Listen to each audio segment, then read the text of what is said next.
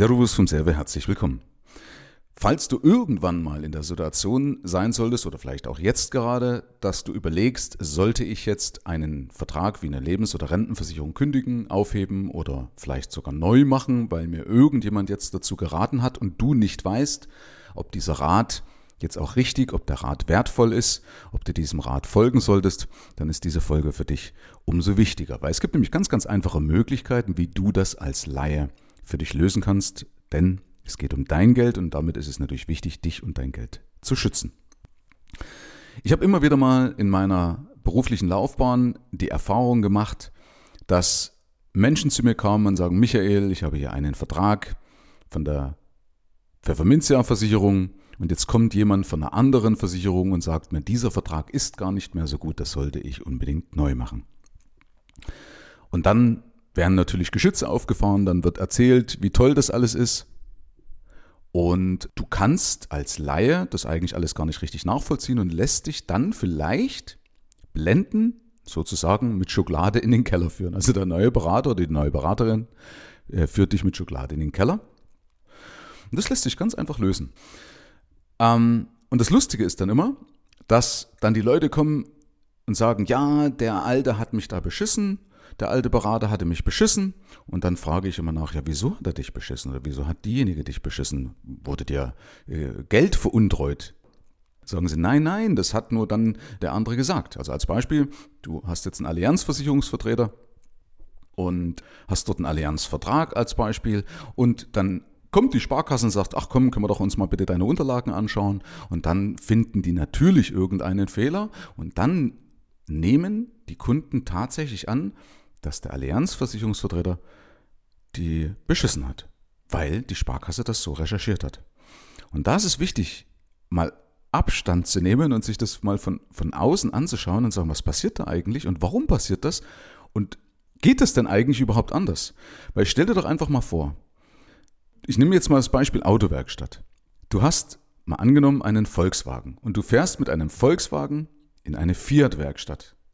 Und der Fiat-Händler geht um das Auto rum, um deinen Volkswagen und sagt, das ist ja so ein fantastisches Auto, so ein fantastisches Auto habe ich ja noch nie gesehen. Könntest du mir bitte die Visitenkarte von dem Volkswagen-Händler geben? Das wird niemand machen, richtig? Also wenn ich doch, wenn ich weiß, ich bin hier beim Wettbewerber, bei der Konkurrenz, dann lebt doch die Konkurrenz nur davon, wenn sie mir was Neues verkauft und das Neue verkauft ausschließlich in der Regel, wenn sie mir das Alte schlecht macht. Also wenn sie irgendwas findet und sagt, hier, dein Volkswagen ist doch gar nicht so gut, du brauchst unbedingt einen neuen Fiat. Ja, manchmal mag das auch Sinn machen. Also deswegen will ich das gar nicht verteufeln. Nur wichtig ist, dass du das erkennst, dass du gar nicht anders erwarten kannst, wenn jemand doch von der Konkurrenz kommt. Überlege bitte, stehen die in Konkurrenz miteinander? Und warum bitte, warum bitte sollte er oder sie über den alten Vertrag beispielsweise gut reden? Was hat er davon? Gar nichts. Der hat nur was davon, wenn er dir ein schlechtes Gewissen macht. Und da hatte ich sogar schon Erlebnisse, wo dann Leute sagen, na ja, da hat ja nur ein paar Punkte gesagt und letzten Endes lag ja dann die Entscheidung bei mir. Und da möchte ich dir an die Hand geben, wenn sowas mal kommt, wenn du also denkst, na ja, die haben mir da so ein paar Punkte erzählt, was nicht so gut ist am Vertrag und sagen aber dann am Ende, naja, das kannst du dann schon selber entscheiden, also da will ich gar nicht weiter Einfluss drauf nehmen. Ne? Äh, äh, überleg du das mal, wie du das machen würdest. Und dann sagen Leute, ja, da hat mir, oder diejenige hat mir die Entscheidung überlassen. Nee, haben sie nicht. Weil es ist eine Manipulation. Schau mal, ich setze dir einen, einen giftigen Samen ins Gehirn. Einen Gedanken, den du so schnell nicht mehr los wirst, weil du denkst, ich glaube, mein Vertrag taugt nichts. Das lässt du doch so schnell nicht mehr los. Das ist doch ein giftiger Gedanke. Und damit ist es eine Manipulation und damit kannst du eigentlich gar nicht mehr anders und, und, und dich entscheiden oder musst dem folgen oder musst dich damit beschäftigen, weil du hast doch keine Ahnung, du kannst es doch gar nicht abwägen. Du kannst es als Laie nicht abwägen, was da gerade passiert. Genau sowas passiert halt ständig, dass Leute kommen und sagen, hey, dein, deine Sachen sind gar nicht so gut, mach das bei mir.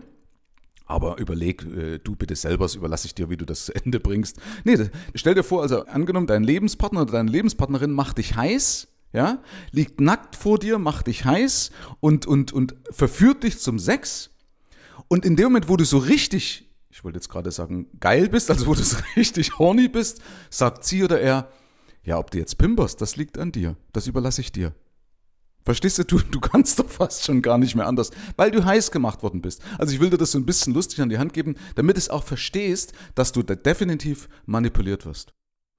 Das spricht nicht für die Leute, dass sie so tun, als ob sie dir die Wahl lassen. Weil wenn sie dir die Wahl lassen würden, würden sie gar nicht erst anfangen, das Ganze oder das dich, dich verrückt zu machen. So, jetzt ist die Frage, wie schützt du dich denn? Wenn du also jetzt keine Ahnung hast, wenn du nicht weißt, ja, kann ich meinem alten Vermittler vertrauen, kann ich meinem neuen Vermittler vertrauen, das weißt du ja nicht. Jeder von den beiden könnte dich eben mit Schokolade in den Keller führen.